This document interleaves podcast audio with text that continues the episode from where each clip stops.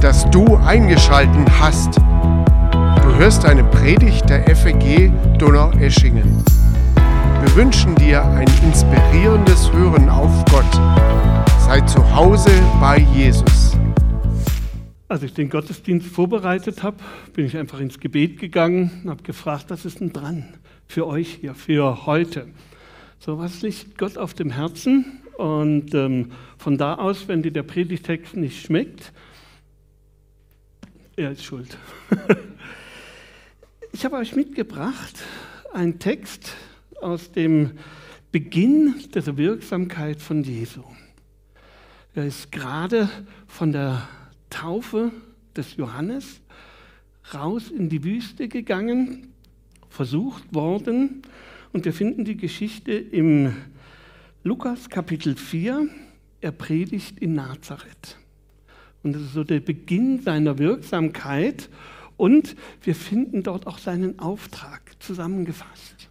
Er beruft sich auf einen Text im Alten Testament und ich nehme euch jetzt mit rein. Also Lukas Kapitel 4, da heißt es, und Vers 10, 15, 16, und Jesus kam nach Nazareth wo er aufgewachsen war und ging nach seiner Gewohnheit am Sabbat in die Synagoge, stand auf und wollte lesen. Da wurde ihm das Buch des Propheten Jesaja gereicht. Und als er das Buch auftat, fand er die Stelle, wo geschrieben steht, der Geist des Herrn ruht auf mir, weil er mich gesandt hat, zu verkündigen das Evangelium den Armen. Er hat mich gesandt zu predigen den Gefangenen, dass sie frei sein sollen, und den Blinden, dass sie sehen sollen, und den Zerschlagenen, dass sie frei und ledig sein sollen, und zu verkündigen das Gnadenjahr des Herrn. So viel der Text. Ihr müsst es euch so vorstellen, ich finde es immer richtig begeisternd, wenn man von guten Gewohnheiten liest. So, Traditionen, Rituale, die man selber hat. Und eine richtig super gute Gewohnheit ist, regelmäßig in den Gottesdienst zu gehen. Und Jesus tat es. Für bei ihm war das der Sabbat. Er ging in die Synagoge.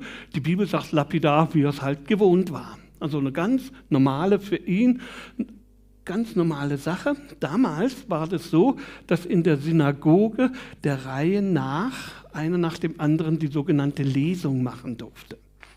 Und dort wurde ihm ein Buch gereicht, klar, nicht das Neue Testament, sondern das Alte Testament. Und stellt euch vor, das war nicht so ein Buch, wie wir heute haben. Oder die modernen, ich weiß nicht, wie du deine Bibel liest, ich lese inzwischen auch häufig auf meinem iPad. Das ist was hervorragendes. Wenn ich was suche, ein Stichwort eingeben, klick und es ist sofort da. Damals war es ein bisschen anders. Das waren diese Pergamentrollen. Und dann war die Lesung des Gottesdienstes so, dass die gerade einmal weiter gedreht wurde und immer chronologisch war.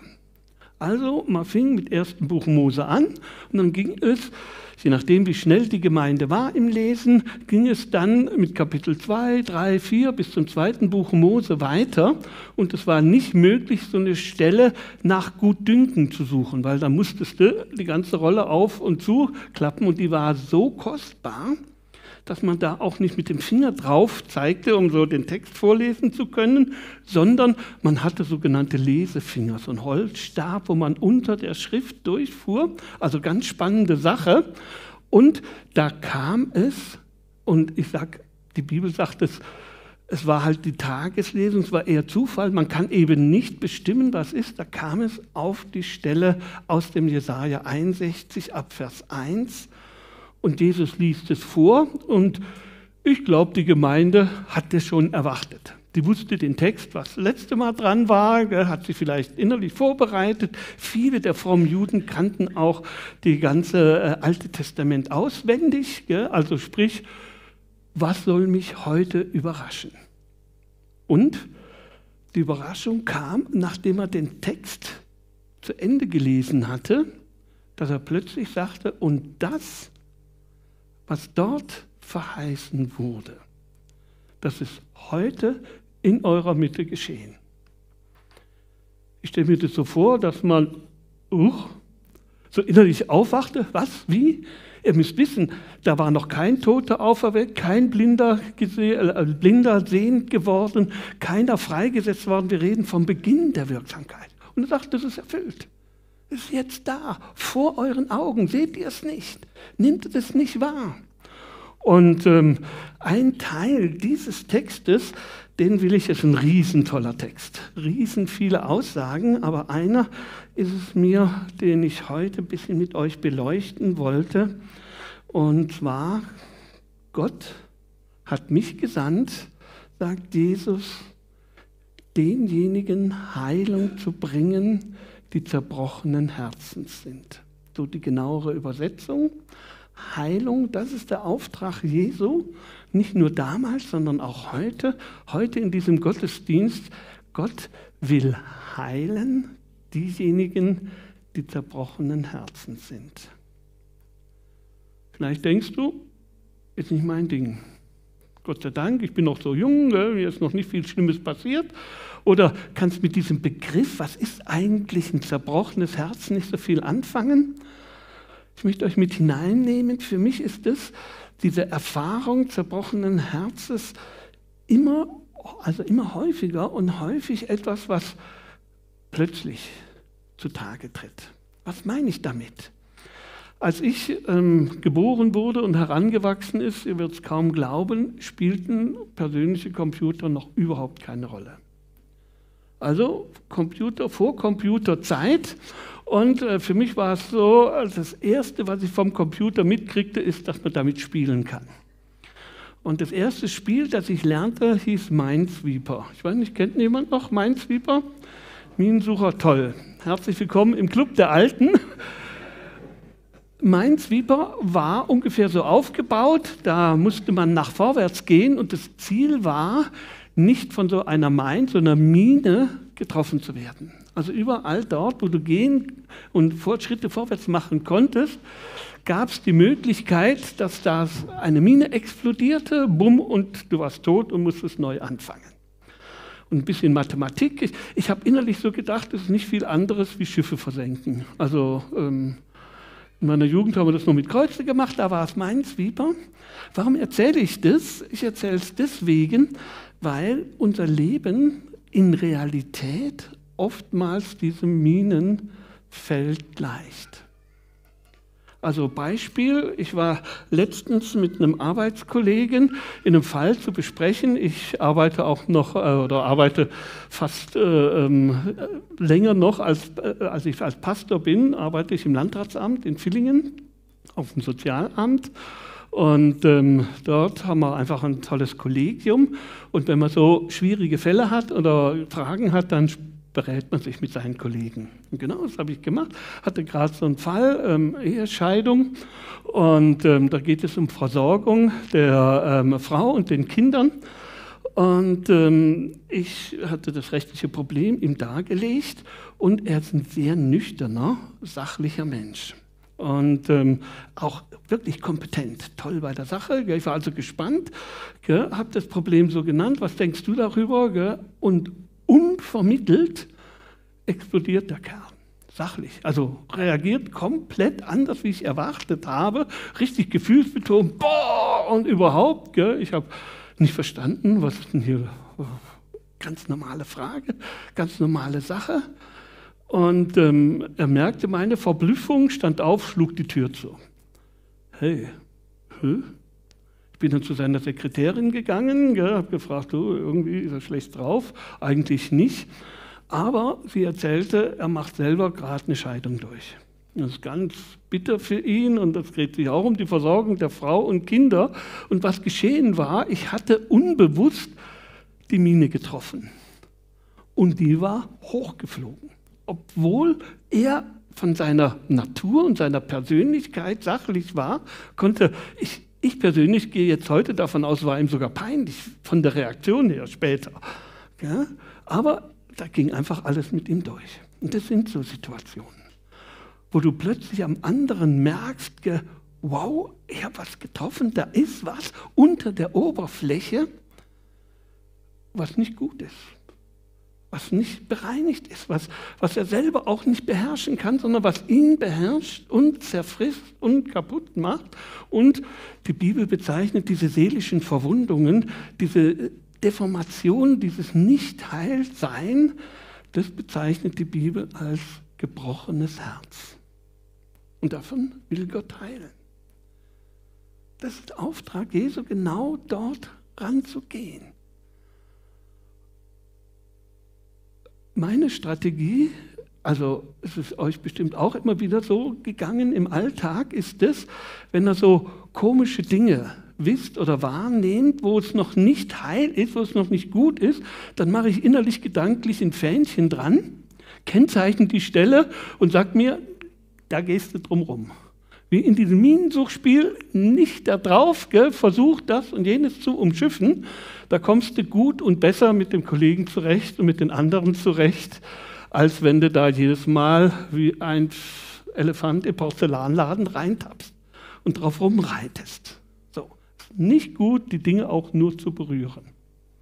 Und es gibt auch unterschiedliche Reaktionen, je nachdem, wie du persönlich gestrickt bist. Der eine explodiert, der andere wird ganz still. Hast du nichts mehr. Du redest mitten im Reden, merkst du, Rollladen ist runtergegangen. Der nimmt überhaupt nicht mehr wahr, nicht mehr teil. Gell? Was ist denn los? Und so gut wie immer hat es nichts Direktes damit zu tun, dass du ihn verletzt hättest, dass du der Ursache dieses Schmerzes war, bist, sondern es hat einfach damit zu tun, da ist etwas getroffen, was er noch nicht verarbeitet hat, ein Herz, das dort an dieser Stelle noch gerissen und gebrochen ist. Und stellt euch so diese menschliche Leben, menschliche Persönlichkeit wie so ein Eisberg vor. Da liegt ja zwei Drittel unter der Wasseroberfläche. Und das, diese zwei Drittel, die unter der Wasseroberfläche ist, die bestimmt die Richtung, wo dieser Eisberg langschwimmt. Also es ist anders wie bei so einem Segelboot, wo der Wind, wo du dich da in den Wind halten kannst und der dich dann treibt, wohin du bestimmt oder wo der Wind gerade hinweht. Da gibt es die unterirdischen Strömungen, die sagen, wo dieser Eisberg lang geht. Und viele, viele ungute Entscheidungen im Leben des Christen liegen daran, dass dieser große Teil, der zum Teil vielleicht sogar auch unterbewusst ist, diese Verletzungen, diese Dinge der Vergangenheit, die immer noch wirksam sind in dem Leben, dass die die Richtung vorgibt. Und du das Gefühl hast, wieso komme ich an der Stelle nicht weiter? Wieso habe ich immer die gleichen Probleme mit meinen Familienangehörigen? Was ist der Punkt, warum ich innerlich so traurig bin und überhaupt mich gebunden fühlt? Und die Oberfläche, das, was man sieht, ist oftmals richtig toll aufgeräumt. Ist super ist schön. So als Christen achtet man ja drauf auf seine Wirkung und wird auch heutzutage ähm, wirklich immer wieder darauf hingelupft, dass man ja nicht unbedingt die, die Nöte und Probleme, die man so hat, ins Rampenlicht stellt. Und es führt allerdings dazu, dass man sich nicht traut, an die Dinge heranzugehen, die im Inneren schlummern und die da wehtun. Und Jesus sagt, ich bin gekommen, genau diese Dinge anzusprechen. Um genau diese Dinge zu heilen. Ich will dich freisetzen. Du sollst eben nicht bestimmt werden aus den Fehlern deiner Eltern, aus diesen traumatischen Erfahrungen. Deswegen der Titel, jetzt komme ich erst raus, Einleitung zu Ende, der Titel dieser Predigt heißt vom Umgang mit schmerzlichen Erfahrungen. Wie gehe ich damit um? Dass sie wirklich ja, heil werden, gesund werden, dass sie mein Leben nicht bestimmen.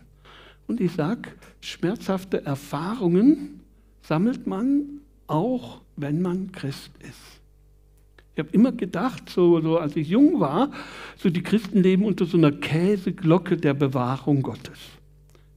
Da, wenn also so dieser Begriff, meine Eltern waren gläubig, deswegen bin ich mit ein paar Bibelstellen aufgewachsen, die sie immer wieder zitierten. Und da heißt eine Bibelstelle, wir sind der Augapfel Gottes. So habe ich das für mich genommen. Also Gott schützt mich, Gott ist um mich herum, achtet schon, dass einem Augapfel nichts passiert. Inzwischen bin ich alt genug, um festzustellen, ganz so ist es nicht. Auch Christen haben schmerzliche Erfahrungen. Auch Christen haben schmerzliche Erfahrungen durch andere Christen. Ist leider so. Ist Fakt. Also in meinem Leben. Ich weiß nicht, wie es bei dir so ist, aber ich habe immer wieder erlebt, dass ja, auch mal wirklich die tiefgehendsten Dinge, die mich getroffen haben, nicht aus der Welt kamen, sondern von Geschwistern. Und dann gibt es so der ein oder andere, die in Anführungsstrichen Hauskreis geschädigt sind, Gemeinde geschädigt sind, gell, Dinge, innerliche Entscheidungen getroffen haben, nie wieder. Das will ich nicht machen. So, das ist so ein Punkt, gell, da, da tut es heute noch weh, wenn ich dran denke. Wisst ihr, die Bibel sagt, dass wir so eine Waffenrüstung haben, geschützt sind, das Schild des Glaubens hochheben können von allen feurigen Pfeile des Feindes. Aber wer schützt mich vor meinem Bruder?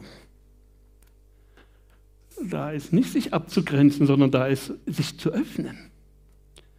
So Verwundungen passieren oftmals in den engsten Beziehungen.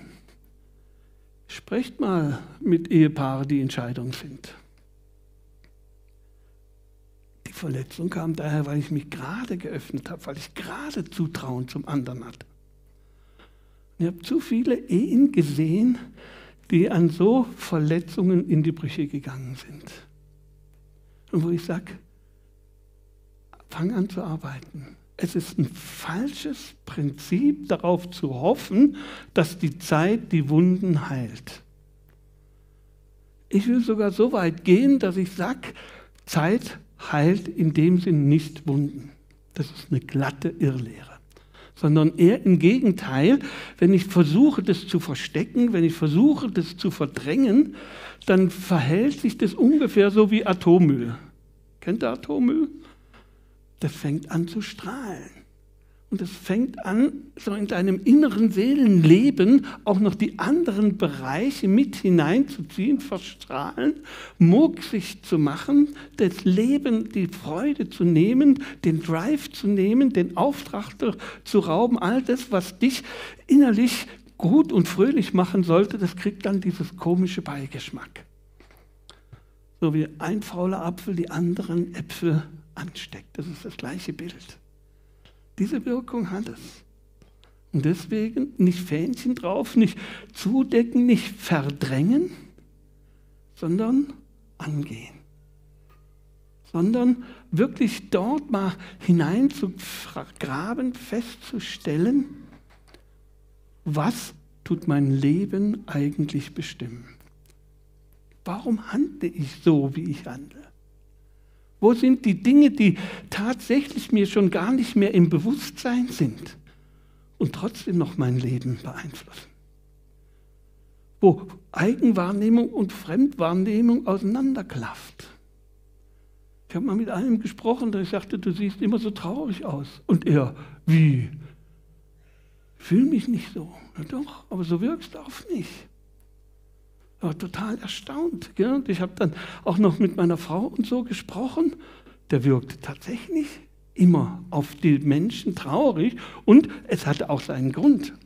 Aber er hat diesen Grund so weit weggeschoben, so weit einfach nicht versucht, nicht mehr dran zu rühren, nicht mehr dran zu denken, dass er A aus seinem eigenen Blickfeld verschwunden war, B ihm überhaupt nicht mehr klar war, aber sie war maßgeblich immer in jeder Entscheidung, in jeder Sache seines Lebens dabei.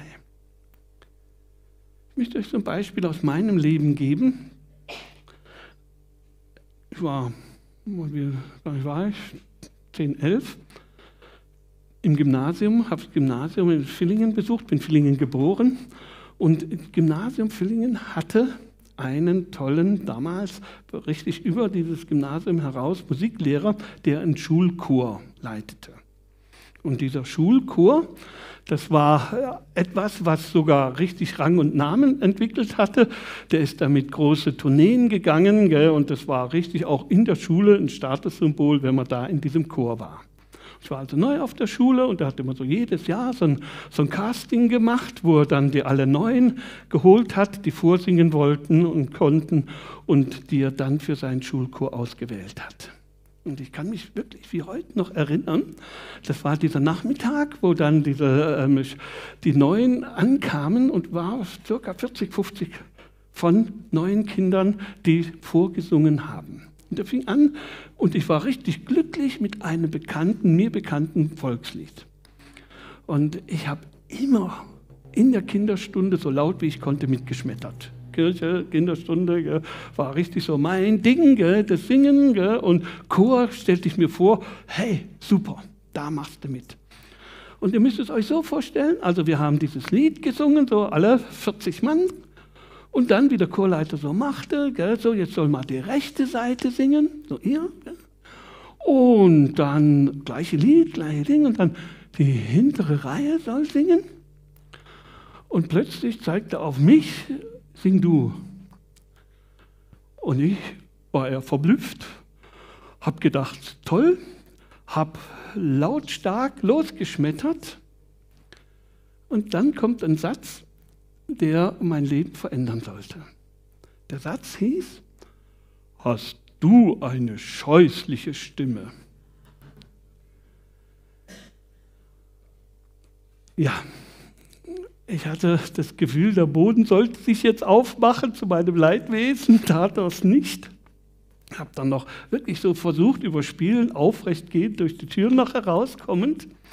Aber es hatte einfach schlicht und ergreifend die Wirkung, ich habe so gut wie nie gesungen. Auch im Lobpreis ist Thema Singen und Chor war mit einem Satz für mich zu Ende.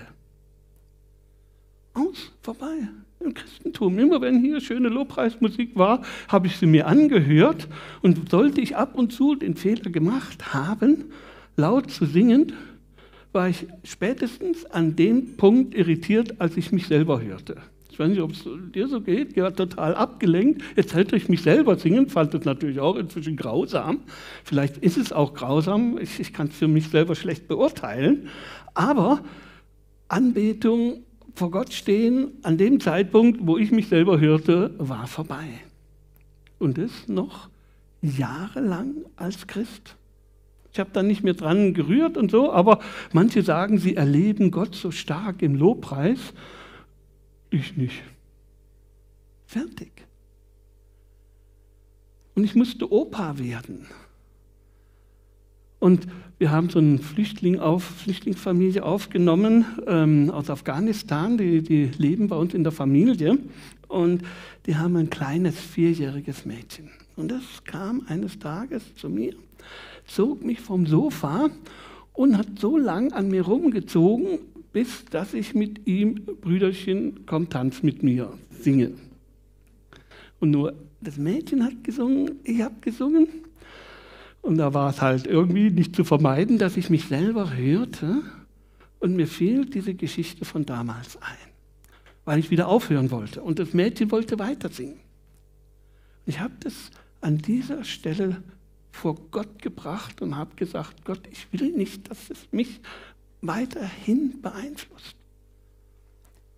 Und dann habe ich nicht nur gesungen aus ganzem Herzen, sondern auch getanzt. Und dem Mädchen war es egal, ob es schön war oder nicht schön war. Die fand halt toll, dass der Opa mit ihr tanzte. Und es war so, so ein Punkt, wo ich euch jetzt einfach kurz hineinnehmen will, wie sich Jesus es gedacht hat, wie die Bibel es uns aufzeigt, wie wir mit diesen Dingen umgehen sollen, mit diesen seelischen Verwundungen. Was mache ich damit? Das ist ja nicht so, dass oftmals bist du ja unschuldig davon. Kannst du ja selber gar nichts dafür. Also ich persönlich, vielleicht konnte ich was dafür, habe ich wirklich zu scheußlich gesungen, aber es war nicht absichtlich.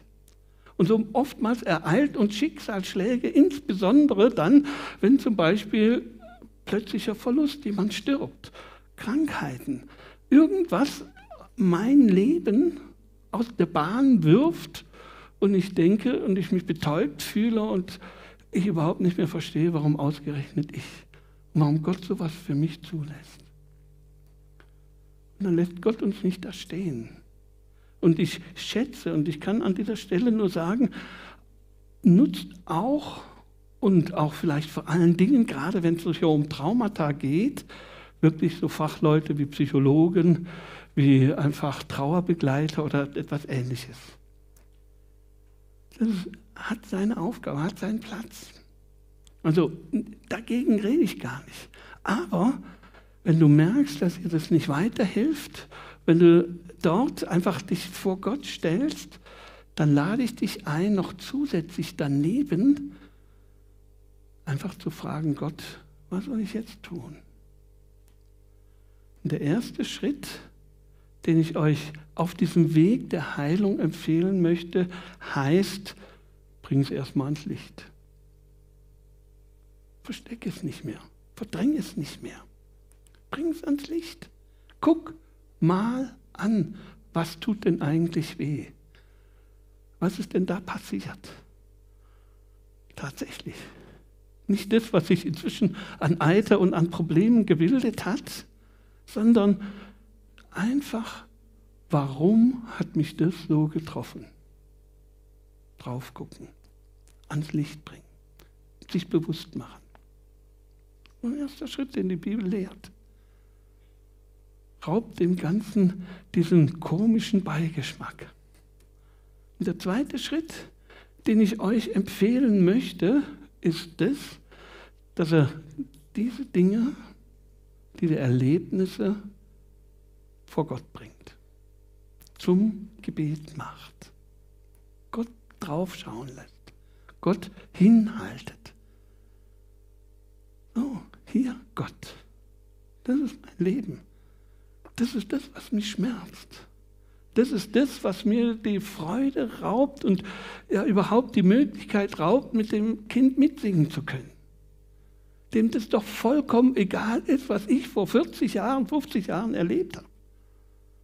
Das einfach nur Spaß haben will, das einen Begleiter haben wollte. Und das, was mich hindert, daran wirklich ja, mein Leben mit dem Kind an diesem Punkt zu teilen.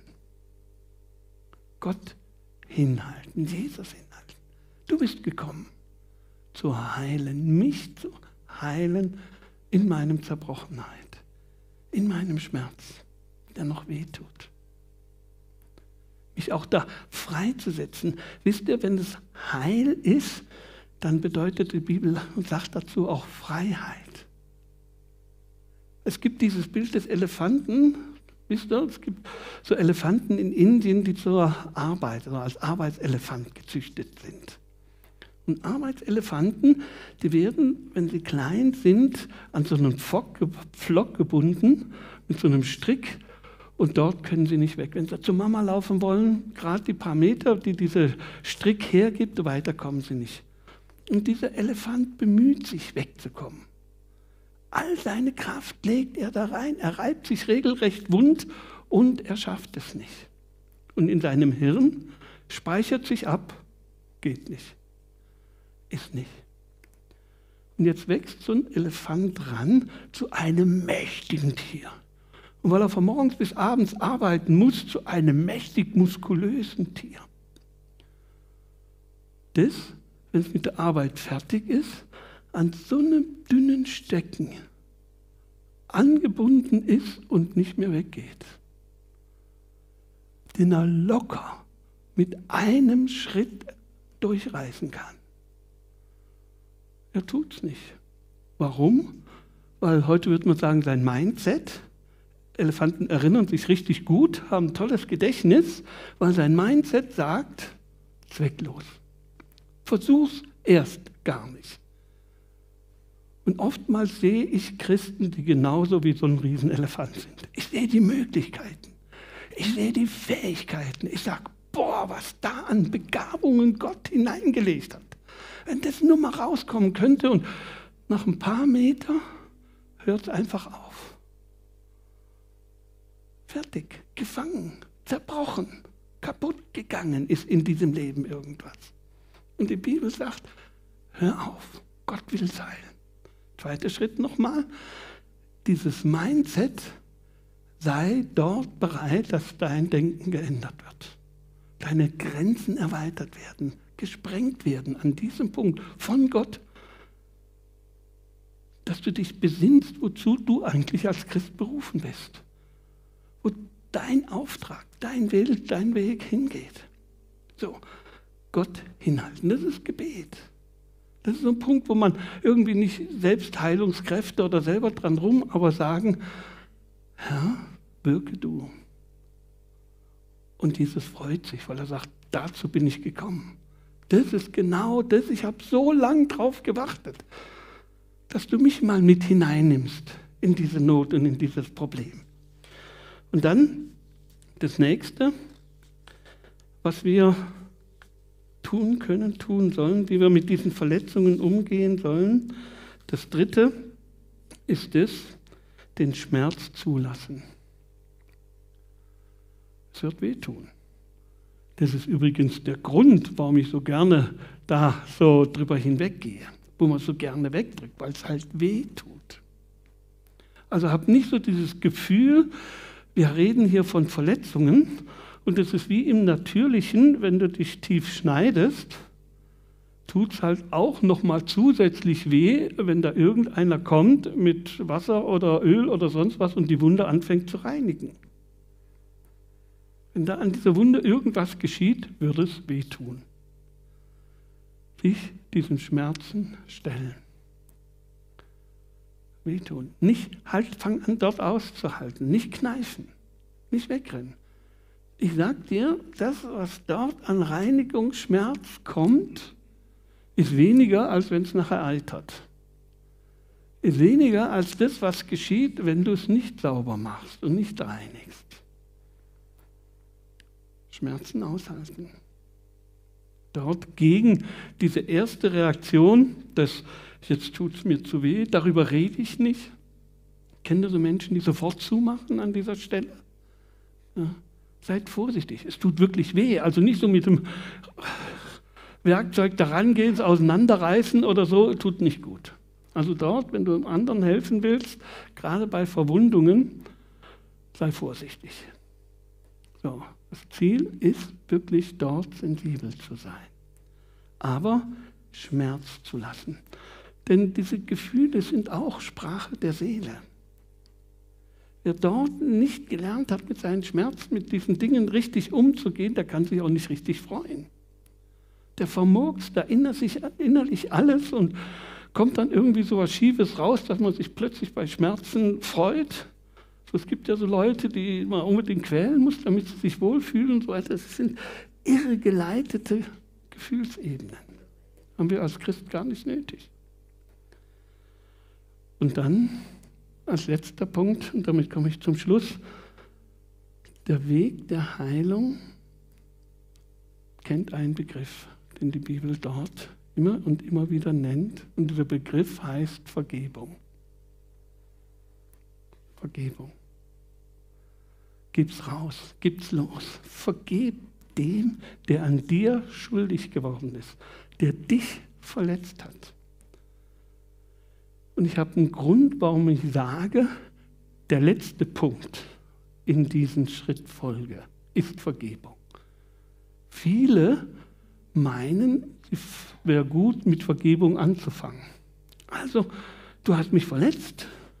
Ich sage so als christlicher Reflex, schon gut, alles vergeben. A, tut es mir noch weh und B, war dieser Reflex eigentlich nichts anderes wie ein Verdrängen. Wie ein nicht drauf eingehen wollen. So, sei dann nicht zu schnell.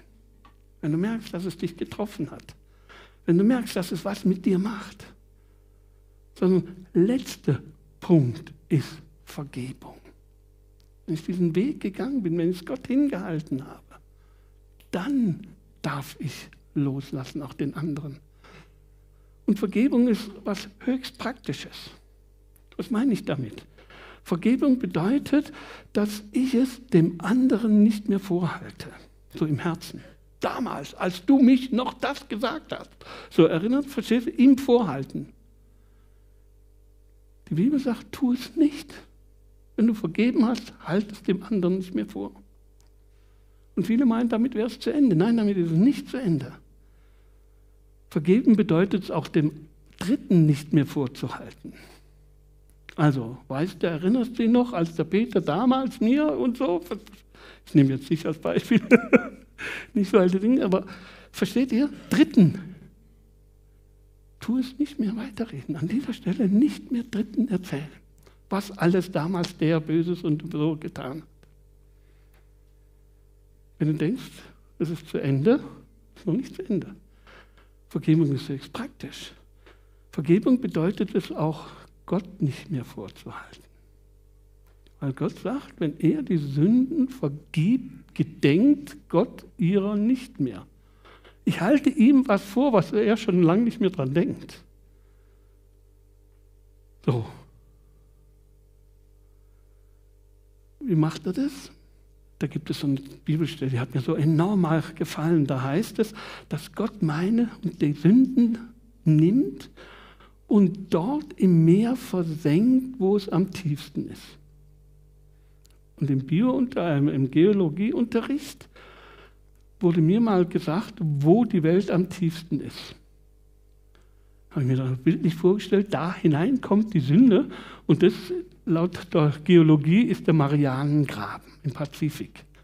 Das sind so zwei Kontinentalplatten, die sich gegeneinander schieben und die so und beide in das Erdmagma hineinkommen und dort ist A, das Meer am tiefsten und B, an dem Punkt, wo es am tiefsten ist, ist genau die Stelle, wo alles, alles Material in das Feuer hineingesogen wird. Das ist weg. Das ist so der Marianengraben, das Ziel der Sache. Dann sage ich, danke Herr. So, mit der Hitze wird da alles aufgelöst, ist alles. Da hinein bringt es Gott. Und das bedeutet Vergebung. Es ist weg. Johannes nochmal? dem Schuldigen nicht mehr vorwerfen, mir nicht mehr Inneren holen, den Dritten nicht mehr sagen, Gott nicht mehr sagen. Jetzt habe ich eins dazwischen getan, was das Schwerste ist, mir selber auch nicht mehr, das mir nicht mehr vorhalten. Selbst wenn ich alle anderen Wege gegangen bin, mir auch nicht mehr vorhalten. Dort Disziplin, Gedankenhygiene meine Gedanken gefangen nehmen unter den Gehorsam Christi. Also verkneift euch das. Und die Bibel sagt, dass die Sünden vergehen werden, dass sie nachlassen, dass Jesus heilen kann und heilen wird. Also, wie soll man umgehen mit schmerzlichen Erfahrungen? Das waren so meine persönlichen Dinge, die ich gefunden habe und wo ich dich einfach einladen möchte. Ich würde jetzt gern noch beten, bevor wir nachher noch auch zum Abendmahl übergehen. Einfach dort, wo du merkst, ja, da ist bei mir so eine Mine vergraben, so ein Punkt, wo ich nicht gerne rede, so ein Bereich, wo es immer schmerzt, wenn ich dran denke, wo ich merke, dass es ja mich gefangen setzt, wie diesen Elefant. Ich komme da nicht weiter möchte ich gerne noch beten an dieser Stelle für dich. Herr, ich danke dir, dass du so praktisch bist. Herr, du willst zerbrochene Herzen heilen. Und du siehst, wie schmerzhaft es oft ist. Du siehst wirklich, wie traumatisiert wir sind. Du siehst, wie ja, hilflos wir dem Aggressor oftmals gegenüberstehen und wie sehr es unser Leben beeinträchtigt. Ich danke dir für die Hoffnung. Ich danke dir für diese Zusage, dass du Arzt sein willst. Dass uns nicht nur geistlich, sondern auch seelisch und körperlich all diese Dinge dir wichtig sind. Ja, und wo du heute jemanden angesprochen hast oder auch prophylaktisch, wo einfach neue Verwundungen warten, möchte ich dich bitten, dass du dort einfach an diesen Morgen heute erinnerst, dass der Heilige Geist es wieder wach macht und dass wir es dir zutrauen. Du dort, dass du der Heiland bist meiner Seele. Amen.